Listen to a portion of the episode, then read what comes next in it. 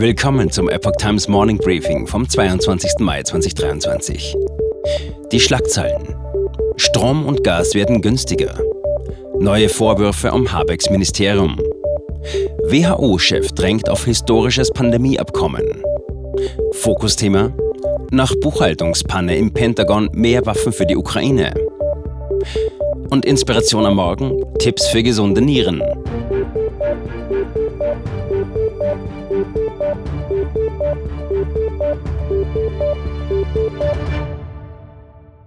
Strom und Gas sollen bald wieder günstiger werden. Aufgrund sinkender Preise an den Energiebörsen passen zahlreiche Grundversorger in Deutschland ihre Strom- und Gastarife an, berichtet die Süddeutsche Zeitung.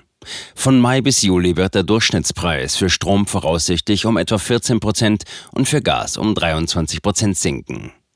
Obwohl die Rekordpreise der Energiekrise vorbei sind, bleibt das Preisniveau insgesamt hoch. Fast 80 Prozent der Stromtarife und knapp 90 Prozent der Gastarife liegen immer noch über den Preisbremsen.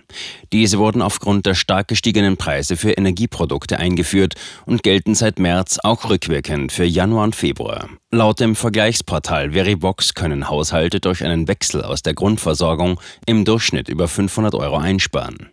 Verbraucherschützer warnen allerdings davor, nur auf die günstigsten Anbieter zu schauen. Gerade mit sogenannten Energiediscountern habe es während der Energiekrise immer wieder Probleme gegeben. Neuer Ärger für Wirtschaftsminister Robert Habeck. Sein Staatssekretär Udo Philipp steht in der Kritik, private und berufliche Angelegenheiten nicht ausreichend getrennt zu haben. Laut Business Insider war Philipp an der Berufung des Fondsgründers Sebastian Böhmer in den Regierungsbeirat Junge Digitale Wirtschaft beteiligt. In dessen Fonds hatte Philipp zuvor investiert. Das Bundeswirtschaftsministerium bestätigte dies, betonte jedoch, dass solche Investitionen erlaubt seien. Die Unionsfraktion und die FDP kritisierten die Vorgänge. Zitat: Der grüne Selbstbedienungsladen im Wirtschaftsministerium muss endlich geschlossen werden, sagte CSU-Generalsekretär Martin Huber der Bild. Die Unionsfraktion hatte beantragt, die Personalpolitik und Compliance-Verstöße im Wirtschaftsministerium in der bevorstehenden Ausschusssitzung zu thematisieren.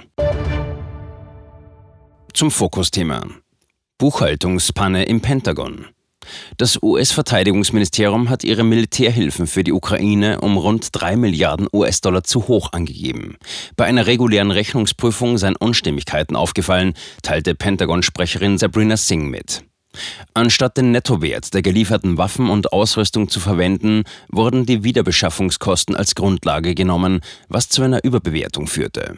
Zuvor hatte das Verteidigungsministerium den Gesamtwert der Militärhilfe für die Ukraine seit Beginn der russischen Invasion mit über 36,9 Milliarden US-Dollar angegeben.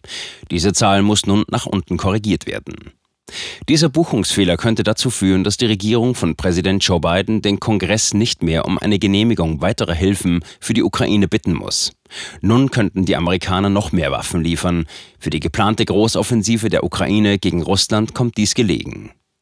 Ein ranghohes Mitglied des Senatsausschusses für Streitkräfte, Roger Wicker, bezeichnete den Buchungsfehler als Täuschungsversuch. Einige republikanische Abgeordnete haben bereits zuvor ihre Kritik an der zunehmenden US-Militärhilfe für die Ukraine geäußert.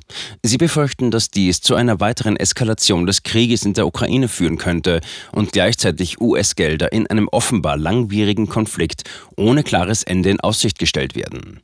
Zudem werden ihre Bedenken durch die Tatsache verstärkt, dass die USA bereits ihr technisches Schuldenlimit erreicht haben und sich die Verhandlungen darüber noch hinziehen. In einem Brief von 19 Republikanern an Präsident Biden heißt es, es sei unverantwortlich, Zitat, eine ausländische Regierung zu stützen, die seit jeher in Korruption verstrickt ist, während das amerikanische Volk unter einer Rekordinflation und einer lähmenden Staatsverschuldung leidet. Zitat Ende. Es gebe angemessene Möglichkeiten, wie die USA das ukrainische Volk unterstützen könnten. Unbegrenzte Waffenlieferungen gehörten ihrer Ansicht nach nicht dazu.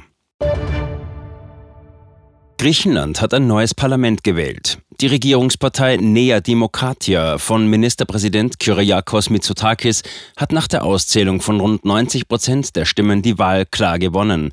Demnach erreicht die Partei knapp 41 Prozent der Stimmen. Die Linkspartei Syriza als größte Oppositionspartei musste Verluste hinnehmen und liegt voraussichtlich bei gut 20 Prozent. Ministerpräsident Mitsotakis steht damit vor schwierigen Koalitionsverhandlungen. Er könnte jedoch auch einen erneuten Urnengang anstreben, um sich doch noch eine absolute Mehrheit zu sichern.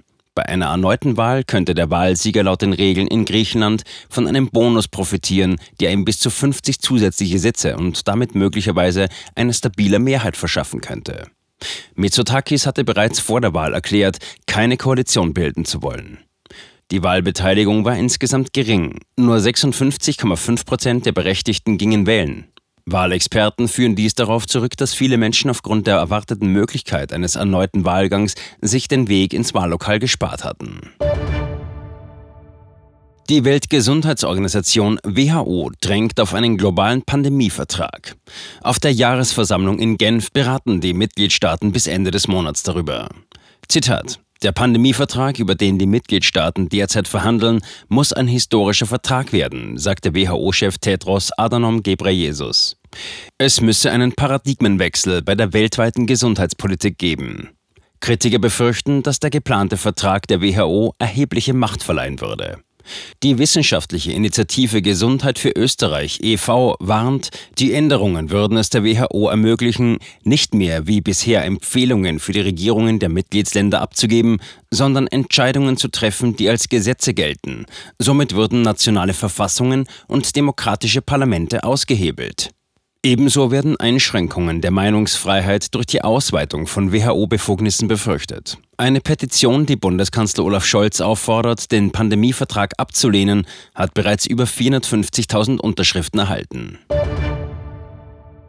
Berlins regierender Bürgermeister Kai Wegner ist gegen die Verwendung von Gendersprache in der Verwaltung, jedoch soll es kein Verbot geben. Wegner betonte, dass er in einer verständlichen Sprache schreiben werde. Er werde daher keine Briefe aus der Senatskanzlei in Gendersprache unterschreiben. Bestehende Regelungen in der Berliner Verwaltung sollen jedoch nicht rückgängig gemacht werden. Jeder habe die Freiheit zu sprechen, wie er möchte. Zuvor hatte Wegner im Interview mit Bild am Sonntag angekündigt, auf Gendersprache zu verzichten. Franziska Giffey, Wegners Vorgängerin und Berliner SPD-Landesvorsitzende, teilte auf Twitter mit, dass sich Gendersprache und Verständlichkeit nicht ausschließen würden. Die offizielle Website der Stadt Berlin kündigt Anpassungen am Internetauftritt an, um den aktuellen Veränderungen im Senat gerecht zu werden. Früher wurde auf der Website dazu aufgefordert, sich von alten Sprach- und Denkgewohnheiten zu verabschieden. Die Nieren sind lebenswichtige Organe, die eine zentrale Rolle bei der Entgiftung des Körpers spielen. Sie filtern Abfallprodukte aus dem Blut und behalten nützliche Substanzen zurück. Eine ausgewogene und gesunde Ernährung ist von entscheidender Bedeutung, um diese lebenswichtigen Organe in gutem Zustand zu erhalten.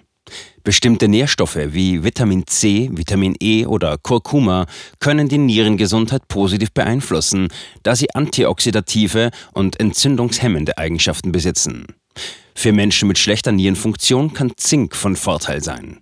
Zink wirkt als Antioxidans und entzündungshemmendes Mittel, reguliert die enzymatische Aktivität und schützt die Nieren vor Schäden durch Metalle wie Blei, Kupfer und Quecksilber. Auch hochwertiges Protein wie Fisch, Eier und Geflügel wird von Menschen mit Nierenschäden empfohlen. Bei einer auf Pflanzenprotein basierenden Ernährung ist Vorsicht geboten, da Lebensmittel wie Nüsse, die in vegetarischen und veganen Ernährungsformen oft in größerer Menge verzehrt werden, die Nieren belasten können. Mehr dazu auf epochtimes.de. Das war das Epoch Times Morning Briefing mit Alexander Sieber. Die Epoch Times steht für Aufrichtigkeit und Neutralität im Journalismus. Bitte unterstützen Sie unsere Arbeit mit einem Abonnement und empfehlen Sie uns weiter.